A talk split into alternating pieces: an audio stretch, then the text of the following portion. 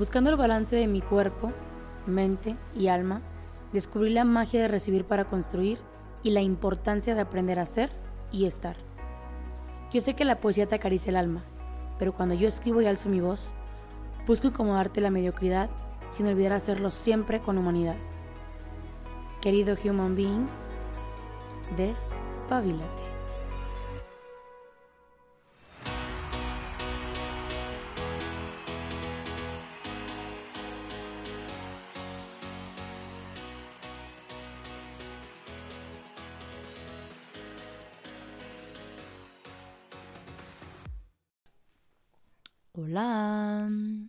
Queridísimo human being. Qué gusto volver a escucharnos.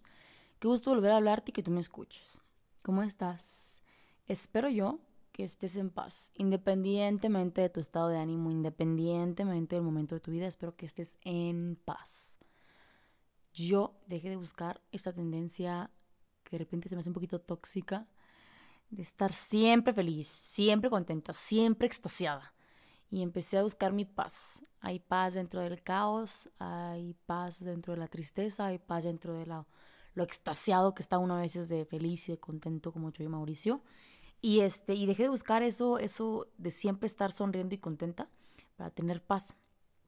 Entonces espero que lo estés logrando. Yo de repente la perdí este año, pero pero es una cosa de, prueba y error y de seguir buscándola. Qué dicha poder volver a grabar un podcast. Hasta ahorita que tomo el micrófono de nuevo después de tantos meses, después de, desde agosto creo yo, eh, que ya lo había tomado para grabar cosas de la escuela, por ahí en Instagram estaba publicando los proyectos que grabábamos y demás, pero no para hablar de mis feelings y no para hablar de, de cosas fragmentadas de las que yo hablo. Y me emociona mucho. Yo quiero hacer esto toda la vida, de verdad. Quisiera, pero. Pero eso ya depende de, de Dios, de la vida, del tiempo, de las circunstancias, de cómo vayan a, a irse dando las cosas. Por ahora lo que tenemos es un sí, un nuevo episodio de podcast, una nueva oportunidad de conectar, de platicar y hay que aprovecharla. ¿Te parece? Muy bien. Me parece excelente que estemos de acuerdo. Em, quiero compartir este día algunas, algunos aprendizajes que tuve en este año 2020. quiero dejar claro que voy a hablar de mis aprendizajes, de mis vivencias, de mis pérdidas, de mis crisis. Y, no quiero que luego haya gente bien tóxica que, ay no, pues ella sufrió por esto, y, pero a mí se murió mi papá. oye, pues yo te hablo de lo que yo he vivido, yo te hablo de lo que a mí me pasó, de lo que a mí me hizo sentirme triste, enojada, frustrada emocionada, ¿no? No te puedo hablar de cosas que yo no he vivido porque pues sería así como que un poquito pues incongruente. Y también innecesario. Entonces, este es mi año, este es mi, mis aprendizajes. Lo primero que yo te quiero compartir es algo muy personal. Yo siempre me ando ventaneando aquí con, contigo, yo no sé por qué soy así. Espero que nada de lo que diga pueda ser utilizado en mi contra. yo soy una persona con una vida muy... Ay, pues muy de... De aquí para allá, de allá para acá, este... De cambios todo el tiempo. Claro que todos vivimos en un constante cambio, pero mi vida es un, un constante corre, corre contra el reloj y empaca tu vida en una maleta y vámonos otra vez para acá y vámonos otra vez para allá. Y pues, y pues este, eso a veces me cansa, ¿no? Eso a veces me, me frustra y soy la persona más nómada que yo conozco. Entonces este año, en el que se supone que hemos estado todos encerraditos, pues yo sí me moví de lugar.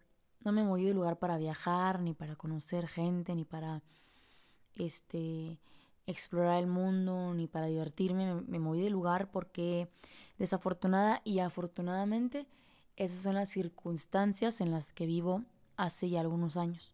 No tengo un sitio fijo en el que yo vivo, no tengo un sitio fijo que, llegue y yo diga, esta es mi casa, este es mi espacio. Yo estoy constantemente moviéndome. Mm, los estudiantes, por ejemplo, foráneos, me van a entender y van a saber que, que es a veces medio tedioso andar con la vida en una mochila. Pero finalmente a mí este año, que se suponía que era para estar en casa y qué padre, pues a mí me llevó a, estar en, en techos diferentes. O más bien bajo techos diferentes. Em, estuve, estuve viviendo un tiempo en casa de mi papá, del Don July, y después de eso me, me, me tuve que mover a casa de mis abuelos. Y este, y bueno, ahí se puso un poquito complicada la cosa también en cuanto a, a cómo estaba la inseguridad en, esos, en esa zona donde estaba yo. Y me moví otro corto lapso de tiempo a, a casa de una tía. Este, todos en ciudades diferentes, cabe aclarar. Entonces había que empacar todo lo poquito que traía yo. Que todas mis cosas se habían quedado en Zacatecas. Todas, todas, todas, porque regresábamos en un mes, ¿te acuerdas? y este, y pues ese mes se alargó a todo un año. Mm, y entonces ya no volví a Zacatecas, ya no tuve la, la chance de volver por cosas. Y me fui, eh, llegué hasta Monterrey. Siempre tuve todas las medidas eh, de precaución extremas en cuanto a, a, moverme, los traslados. Y después de ahí eh, ya, no, ya no era una opción regresar a territorio zacatecano y entonces de ahí me moví a casa de mi hermano. A casa de mi hermano y estuve también ahí un cortitititito tiempo. Este, y, y después de ahí a casa de mi mamá. Claro que estar con mi mamá fue una dicha. Claro que viví como nunca estar con ella tres meses, que tenía no sé cuántos años que no estaba con ella tanto tiempo.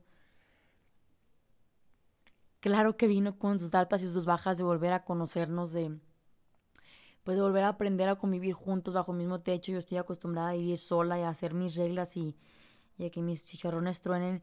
Y pues claro que ella es la autoridad y la mamá y de repente a mí se me, pues se me olvidaba eso porque ya es bastante el tiempo que yo llevo bajo mis, mis normas, mis reglas, mis este, límites y pues claro que cuando llegas a casa de alguien, sobre todo de tus papás, pues hay, hay normas distintas, ¿no? Fue una dicha poder estar con ella y con mis hermanos, convivir eh, todo el tiempo que se pudo, abrazarnos, desayunar, comer, cenar juntos, fue una dicha y me dan hasta ganas de llorar, de recordar lo agradecida que estoy por eso. Este, sin embargo, no dejaba de haber retos no dejaba de haber ese sentimiento de poca pertenencia al lugar en el que yo estaba, al techo bajo el cual yo estaba viviendo, con todas las atenciones del mundo, con todo el cariño del mundo, con todo a mi disposición. No dejaba de tener ese sentimiento de querer mi espacio, de querer mi, mis cosas, mi ropa, eh, mis tiempos, mis reglas, mis hábitos. Y, y aunque no es una catástrofe mundial y aunque no es eh, todas estas cosas terribles que mucha gente ha vivido este año, y que de verdad empatizo o trato de empatizar con ellos, pues para mí era difícil, para mí fue un reto sentirme siempre acogida por ellos, pero, pero fuera de lugar, no encontrar mi sitio, vivir, vivir un año entero con la vida en una, en una mochila y no por andar viajando y no por andar shopping y no por andar este de turista por todo el mundo y, y no, ni de mochilazo, sino que pues porque tocó, porque no había un espacio en el que yo pudiera quedarme por más tiempo. Y estuve en casa de mi mamá tres meses. Y después de irme de mi mamá, eh, se me apachurró el corazón y me, y me dio hasta gastritis de, de las emociones que se me hicieron nudo en el estómago. Em, y tuve que regresar a México. Y entonces ya regresar a México y buscar nuevamente dónde establecerme fue otro reto. Es otra vez saca todas tus cosas de donde vivías antes y muévete a otra casa y vuelve a adoptar un espacio. Y entonces lo que pasa cuando, cuando yo vuelvo a tomar este ritmo de vida tan nómada, que siempre digo que soy la persona más nómada que, que yo conozco, eh, empiezo a vivir en automático. Ese es un error en el que yo caigo, esa es una, una situación que a veces se me sale de control y me pongo a vivir en automático y entonces no sigo la regla del me encanta. No sigo la regla de me encanta que algún día alguien me dijo, una desconocida conocida, me dijo que siempre llevara mi vida guiada por la regla de me encanta, que lo que yo comiera me encantara, que lo que yo hiciera me encantara, que la gente con la que yo estuviera me encantara, que lo que yo pensara me encantara. ¿no? Que donde yo durmiera me encantara independientemente de la calidad o de la riqueza o de lo que hubiera, este, que yo viviera una vida que me encantara. Y de pronto se me olvidó. Y de pronto me puse a vivir en automático y de pronto me puse a vivir en por mientras, en, en pues es lo que hay, ¿no? Y yo siempre digo que hay que ser agradecidos pero no conformes. Pues, pues agradecía todas las noches por tener a mi familia con salud, por, pues por seguir aquí en el mundo, en la vida. Pero de pronto no sabía si verdaderamente me estaba encantando la forma en la que yo estaba viviendo las circunstancias, porque entonces me creí esta parte de que yo soy gracias a las circunstancias. Yo soy, por ejemplo, me etiqueté, ¿no? Yo soy en el amor gracias a que eh, mis parejas me trataron así o hicieron aquello, ¿no? Yo soy, este, gracias a que mis papás me enseñaron esto. Yo soy gracias a que la vida me dio aquello. Yo soy gracias a que la carrera, no sé qué. Y entonces, como me condicioné a ser gracias a las circunstancias, hubo un momento en que me olvidé que yo soy a pesar de las circunstancias, que yo ya soy una persona determinada, que yo ya soy una persona fuerte, que yo ya soy una persona independiente a pesar de las circunstancias, a pesar de que este año para todos haya estado de la fregada, a pesar de que este año para todos haya implicado renunciar a muchas cosas, perder gente, eh, trabajo, pasar hambres, fríos, incertidumbres, crisis existenciales, emocionales, económicas, sociales, políticas, etc., etc., etc. A pesar de todas estas situaciones, entonces yo me, me había condenado a ser gracias a las circunstancias. Entonces, cuando eres gracias a las circunstancias, si la circunstancia está fregada, pues tú también, ¿no? Si la circunstancia estaba fregada, pues Carla también. Si el año estaba yéndose, pero para arrastre, pues Carla también. Si el año estaba haciendo de un constante cambio y cambio y cambio, pues Carla también estaba en constante cambio, no siempre de forma positiva. Entonces, me condené a ser, gracias a las circunstancias, y se me olvidó que yo soy a pesar de las circunstancias, que que a pesar de que la escuela se puso súper, súper difícil y súper cansado y súper estresante en línea, yo ya soy un estudiante de calidad. Que a pesar de que este año eh, pues no sé, tuve que renunciar a proyectos, yo ya soy una persona determinada que eventualmente encontrará la forma de retomarlos o de replantearlos, que a pesar de que eh, las crisis emocionales de pronto me limitaban y me, y me truncaban mi, mi, existencia, yo creo, este, pues yo ya soy una persona que sabrá cómo sobrellevarse, sobrellevar y sobreponerse a las crisis existenciales, emocionales, económicas y de todo tipo, ¿no? Eh, y entonces ese es el primer aprendizaje que yo, que yo me llevo y que yo soy a pesar de. No gracias a nadie, no gracias a... Y esto no quiere decir que nada me... O sea, no le quito mérito a que la vida y la gente con la que yo voy coincidiendo en ella me, me haya enseñado cosas, claro que no, pero, pero yo ya soy, ¿sabes? Yo ya soy una persona, yo ya estoy haciendo un trabajo de, de construcción a nivel personal y, no puedo dejar que me defina la gente que está cerca, la, la, la vida que, que estoy...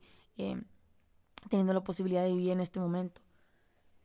Y entonces, en este constante sentimiento de, de sentirme, vaya la redundancia, de sentirme fuera de lugar, de sentirme sin un hogar, de sentirme, pues claro, acogida en casa de mi mamá, de mi papá, de mis abuelos, no era lo mismo porque eh, si tú has vivido algo similar, entenderás que es complicado adaptarte a algo que es tan temporal, a algo que es tan no definitivo, a algo que es tan disfrútalo, pero tienes que seguir buscando tu espacio, ¿no? Entendí que mi único hogar soy yo, que no importa el techo que esté encima y si algún día no hay techo, que no importa el que esté dormido al lado, que no importa quien esté eh, en la cocina compartiendo mesa conmigo, mi único hogar y mi lugar más seguro siempre voy a ser yo.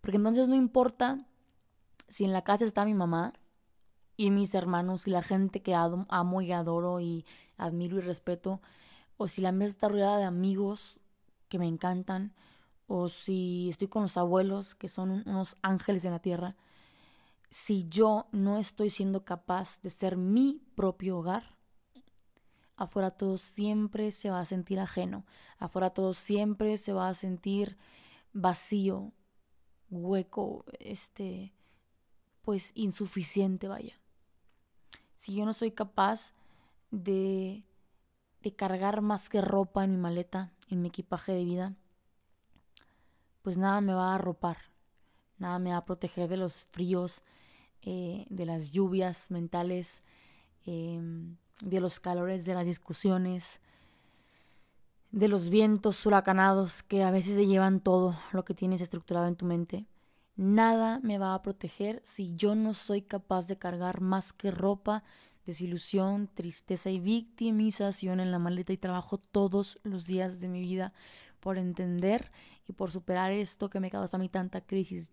Yo creo que una de las cosas que a mí más me marcan hasta el día de hoy es eso, no, no, sentir, no sentirme parte de un espacio, de una casa, de un hogar, y a veces se me olvida esto que te estoy diciendo, esto que aprendí más que nunca este año, que a pesar de tantas, tantas casas que, en las que estuve, tantas rutinas a las que me tuve que adaptar, tantas reglas que tuve que acatar que no eran, que no eran las mías y que no siempre me gustaban, como todo en la vida, eh, tantas cosas agradables que viví, pero también muy incómodas, desagradables, tristes, frustrantes, pues este, eso va a estar siempre, ¿no? Eh, o sea, todo ese tipo de crisis van a estar siempre y, si yo no soy capaz de entender esto que, que ya mencioné, pues seguramente voy a vivir siempre perdida, incluso el día que, que amén, que Dios quiera, yo tenga mi casa, mi espacio, mi familia, eh, incluso en ese día, pues quizá no voy a ser capaz de tener yo misma dentro de mí el calor de hogar. Y si no lo tengo, yo no lo puedes compartir con nadie. Eh, este año también me enseñó la importancia, la importancia del tiempo. Yo siempre he dicho que lo único que es tuyo y que puedes decidir en qué lo vas a utilizar es tu tiempo tu tiempo. Yo siempre agradezco a la gente, gracias por tu tiempo. Hoy te digo, querido ser humano, gracias por tu tiempo, por estos 17 minutos y cacho que llevamos aquí platicando de corazón a corazón. Este, gracias por tu tiempo. Pero a pesar de que sabía yo la importancia del tiempo, entendí algo que me dijo una persona a la que yo quiero mucho y siempre, siempre voy a querer. Eh, me dijo, tu tiempo o lo inviertes o lo malgastas, así como el dinero. Si yo invierto 50 pesos, 100 pesos, 1000 pesos, 100 mil pesos, lo que tú quieras, N cantidad, en un proyecto que me va a redituar, que es redituable, que, se ve prometedor, pues claro que vendrán eventualmente más, ¿no? Con esfuerzo, con dedicación, con todo lo que conlleva eh, obtener más. Pero si lo malgasto en vicios, en, gastos innecesarios, gastos hormiga que se les llaman en la economía, que parecen chiquitos pero luego son un caos, pues claro que voy a vivir eternamente en bancarrota. Entonces, si mi tiempo se lo estoy dando a cosas que no me están redituando, pues ¿qué está pasando? Estoy perdiendo el tiempo. Si estoy hablando con personas que ya no me, ya no me reditúan y no, que, y no que las personas sean objetos, sino que todos tenemos un ciclo en la vida de otra persona. Y yo este año me aferré a personas que ya terminaron su tiempo y que como no me son redituables, pues seguramente yo tampoco estoy dando mi 100, ¿no? Seguramente yo tampoco estoy dándoles más, seguramente yo tampoco estoy ya a la altura de su inversión, que es su tiempo. Y entendí y valoré mucho más mi tiempo y, empecé a quitarle tiempo, atención a, personas, a situaciones, a momentos, a recuerdos, vaya también, que ya no me estaban siendo redituables. Que ya no me estaban dando más de lo que me estaban quitando. Energía, tiempo, recursos emocionales, mentales, económicos, lo que tú quieras. Ya no me estaba funcionando. Entonces, qué importante es eh, ver tu, tu tiempo como tu único recurso, como tu único eh, herramienta, como tú, lo único que es que tú verdaderamente decides en qué lo inviertes, ¿no? Eh, y aprendí dentro de todo esto del tiempo, porque le dediqué demasiado, demasiado, demasiado tiempo a la escuela, una cosa exagerada. Hubo días en los que yo estaba 15 horas seguidas sin parar frente a la pantalla. Y entonces, claro que es importante priorizar tus, tus, objetivos, tus proyectos, claro que es importante y dedicarles tiempo y ser constante y dedicado y tenaz y firme, ¿no? Con determinación, con mucho coraje para lograrlo. Es bien importante. Luego hay quienes dicen, nunca descanso, yo nunca descansé hasta lograrlo. Pues claro, me metí en esa mentalidad de, de nunca descansar hasta lograrlo y, y pues claro que el cuerpo cobra, ¿no? Hay cosas que no estuvieron en mi control y hay otras que yo sí, que ok, todo el nivel de estrés que venía manejando y toda la obsesión, que yo soy muy obsesiva y controladora en cuanto a mis tiempos, a mis ocupaciones, a lo que pienso, a lo que siento, a lo que como, a lo que hago. Eh, y pues valió progenitora. El tiempo que le invertí eh, a la escuela, a los proyectos, al emprendimiento, a todo esto, rebasaba eh, el tiempo que me estaba dedicando a mí misma a nivel espiritual, a nivel personal. Oye, Carla, ¿cómo te sientes? Oye, Carla, ¿cómo estás? Todavía hasta agosto, septiembre, yo era un estuche de monerías en cuanto a buenos hábitos. A partir de ahí, este, pues, se me vino la cuesta a mí de, de agosto, septiembre, y me costó, claro que no fue la peor etapa de mi vida, pero sí me costó bastante encontrar un balance, retomar mis hábitos, el volver a México, el instalarme, el encontrar mi ritmo, eh, pues el volver a adaptarme a estar lejos de, de la familia y todo esto, me llevó a invertir demasiado tiempo, a malgastar demasiado tiempo en cosas que me estaban a mí quitando la estabilidad emocional y me quitaban la paz. Yo se las entregué más bien a veces. Y entonces fue entender que claro que mis, mis eh, estudios, que mis propósitos, mis metas, mis sueños y mis proyectos requieren de tiempo de calidad, de mucho tiempo, constancia, dedicación, como ya lo dije antes, pero también yo necesito tiempo. También yo necesito detenerme y decir, a ver, ¿qué ocupas? ¿Qué te hace falta? ¿No? Y, no cometer este error de vivir en automático empezar a vivir en automático, de, ah, pues, ¿qué comiste? Ah, pues lo que me encontré. Oye, ¿qué viste en la tele? Que yo casi nunca veo tele, pero... Ah, pues lo que me encontré. ¿Qué libro estás leyendo? Ah, pues el que me encontré. Oye, ¿qué haces en las tardes? Ah, pues lo que, lo que hay, lo que haya que hacer, ¿sabes? Y, y, todo esto de importancia de decidir en qué inviertes tu tiempo. Para no vivir en automático, para no vivir por vivir. Nomás respirando, jalando aire y ya. ¿No? todo se trata de un balance. Y bueno, entendí también que dentro de mi personalidad, pues que tengo la ansiedad muy constantemente, que pues, quiero controlar. Yo, yo planeo a veces el mes entero y semana por semana lo que voy a hacer, lo que voy a comer, lo que voy a cocinar, lo que todo, ¿no? Así de metódica soy, claro que sí y que la vida me vaya constantemente cambiando, que claro que siempre pasa, ¿eh? Siempre hay cosas inesperadas y la vida es así, espontánea. Pero este año estuvo así como muy, muy cañón, la verdad. Para todos, ¿eh? Y entonces que la vida me, pero hablo a nivel mío, el reto de que la vida me vaya cambiando tan constantemente los planes donde vivo, donde estoy, lo que como, lo que hago, lo que todo, pues para mí fue muy frustrante, muy frustrante. Aprender a ceder, a mí me cuesta mucho ceder, incluso conmigo misma, a mí me, cuesta hacer tregua conmigo, ceder conmigo misma, entender que hay que bajarle a veces poquito de, de tanatitos y, este, y ceder con la vida, con tus emociones, con tu cansancio, con tus preocupaciones. Y, y también lo importante que es sentir. A mí me cuesta muchísimo llorar.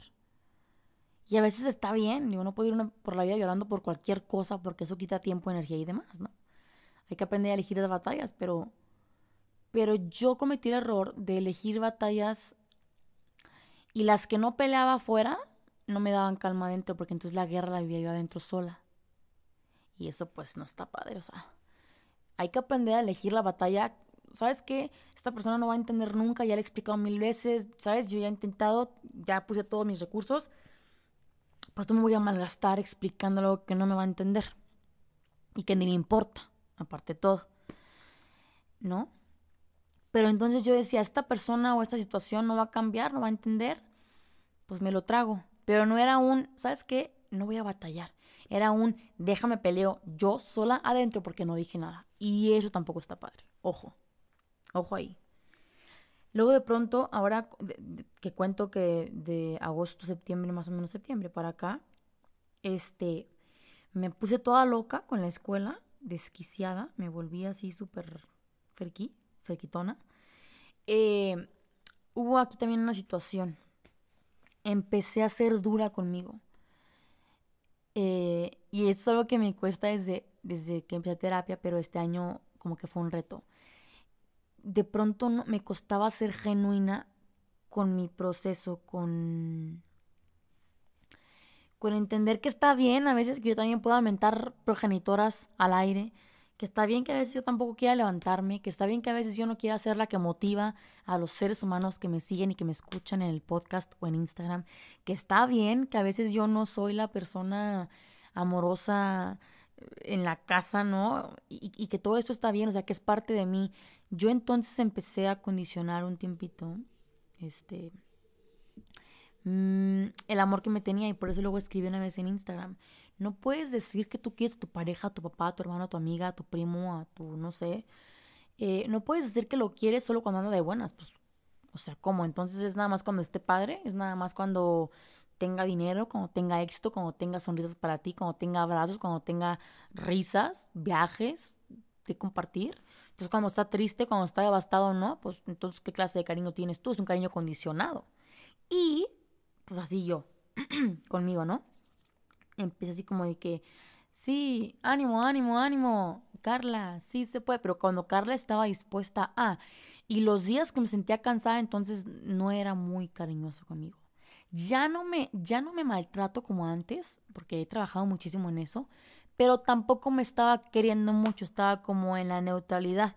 Y dijo este, muy claramente la Biblia que los tibios hasta Dios vomita o frío o caliente, los tibios, Dios los vomita.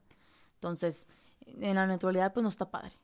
Y tampoco a veces era muy, muy padre que yo, siendo muy humana con todos, ¿no? De que, ay, date chanza, siéntelo, y yo no me daba chance de sentir. Entonces hay que ser, buscar la congruencia de nuestras palabras con nuestros actos. Perdonarnos, se vale equivocarse, se vale embarrarla. El que nació ya sabiendo todo, que me lo presenten para ver qué le aprendo, a ver qué le enseño, porque anda equivocado. Pero ser genuinos con nosotros mismos. Aprendí que, que la vida a veces, la vida, Dios, el destino, Alá, las constelaciones, en lo que sea que tú creas, eh, a veces va a traer años como este, complicados, que parezca que, que todo es pérdida, que todo va para abajo. Y que está bien vivir las pérdidas y que está bien llorar y berrear y enojarte porque cambió el plan de estudio, porque cambió el plan familiar, el plan de boda, el plan de trabajo, el plan con la familia, porque se murió tu papá, tu mamá, y, son cosas terribles, pero son cosas que, pasan en la vida y, que podemos mm, vivir eternamente molestos y aferrados a que eso no hubiera pasado, o podemos también continuar, continuar eventualmente. Claro que para mí es fácil decirte, estos ejemplos porque no he perdido a un papá o una mamá. Pero las pérdidas que yo he vivido en cuanto a que la gente se va a otro sitio, en cuanto a que la gente termina su ciclo en mi vida, en cuanto a que la gente deja de respirar, porque también gente que yo amé y amo dejó de, respirar este año y se fue. Eh, es claro que tenemos la opción de vivir eternamente enganchados con eso o de seguir luchando y de seguir viviendo a pesar de las circunstancias tan terribles. Yo creo que lo que me deja el 2020, ya para concluir, es entender que a veces los recursos que traes no son suficientes para afrontar un nuevo año, un nuevo ciclo, y que las circunstancias no siempre van a ser prometedoras ni fáciles, y que a veces se va a ocupar el triple de esfuerzo, el cuádruple de esfuerzo. Y no hay palabras mágicas y ni modo, no hay otra palabra, no hay otro consuelo, no hay un ánimo, ánimo, ánimo. O sea, no, no, eso es, es absurdo, es, no te puedo decir que voy a estar ahí para porras todos los días, porque pues la vida es así, hay días horribles, hay días cañones, por eso yo siempre digo, no tienes que estar siempre contento, tienes que estar en paz, en paz con la vida, en paz con el proceso, pero viviendo tus emociones, viviendo los duelos, las caídas tan cañonas que a veces tiene la vida y las tiene para todos, ¿eh? O sea, entender que la vida está perra para todos este año estuvo muy cañón para todos, de formas distintas. Y, aprender también a empatizar con lo que el otro está viviendo. Yo no puedo decir eh, que el que no se casó está exagerando, porque pues como yo no me quiero casar, pues qué poca madre que aquí le esté llorando porque no se casó, ¿no? Y al que falleció su papá, que es terrible, no puedo decir que yo, por ejemplo, no sufrí. O sea, porque pues perdón, porque mi papá sigue vivo, pues yo cómo le hago, ¿no? Y el que, no sé, vive en la calle, puede decir que qué exagerado el que no vendió tanto como venden años pasados, pero que igual vendió, ¿no? Entonces es empatizar contigo primero para que puedas empatizar con tu entorno, con el resto, con la gente a tu alrededor. No sé si me expliqué, pero eso es todo lo que yo aprendí en 2020 y seguramente en 2021 y 22 y 23 y hasta el que Dios quiera que yo iba, seguiré aprendiendo mil cosas más. Y lo importante es ser capaces de sentarnos a analizar, a hacer introspección, retrospección. Tuve una plática muy interesante, ahora sí, para cerrar, ayer antier. Y alguien me dijo, yo estaba así, ¿no? Por fin pude llorar y estaba así de que, es que estoy harta, o sea, de que me estén diciendo esto y esto y por cosas estúpidas, dije yo. O sea, y que me pase esto por cosas absurdas. Y que es que yo hago todo esto padre, yo lo hago todo bien, ¿no? ¿Y por qué la vida así, no? Y me dice esta persona, no sé si muy sabia o, contreras, yo no sé, pero me lo dijo así y me dejó pensando hasta así como, dejé de llorar, ¿no? De lagrimear y dije, achis, me dijo, ¿y qué pasa? ¿Ya le has preguntado a alguien más, a alguien externo, si verdaderamente te, te están llamando la atención o te está pasando esto por cosas estúpidas? O sea, porque esa es tu percepción, pero quizá no tienes la razón. Y a mi ego esto le molestó. ¿No? El momento le quise decir, ¿qué te importa? Déjame en paz. Pero pues no, hay que aprender a ceder.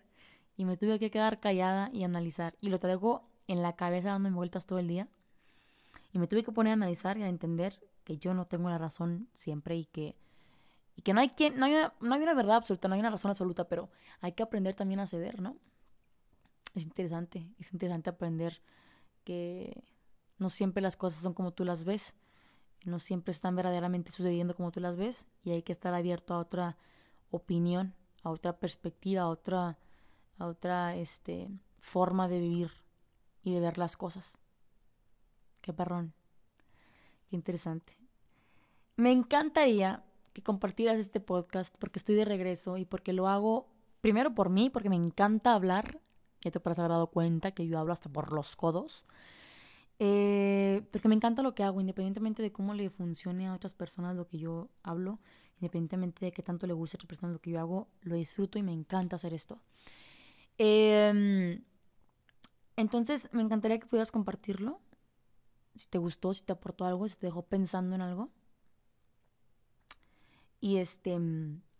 Y pues claro, que me contaras, no sé, no sé dónde, en Instagram, en Facebook, en donde sea, ¿Qué aprendiste tú este año? Sería genial. Genial, genial, genial compartir ideas. Y pues ya, me despido por, por hoy, por esa semana. Y estamos oficialmente de regreso, querido Human Being. De regreso con el podcast. No sé si esto es una temporada 2 o es simplemente... Mm, lo que seguía después de los puntos suspensivos de los episodios anteriores. No lo sé. Lo tendré que decidir en este momento que lo vaya a publicar. Te mando un abrazo fuerte, apretado y un beso tronado. Con sana distancia porque COVID. Gracias por tu tiempo, por estar aquí. Bye.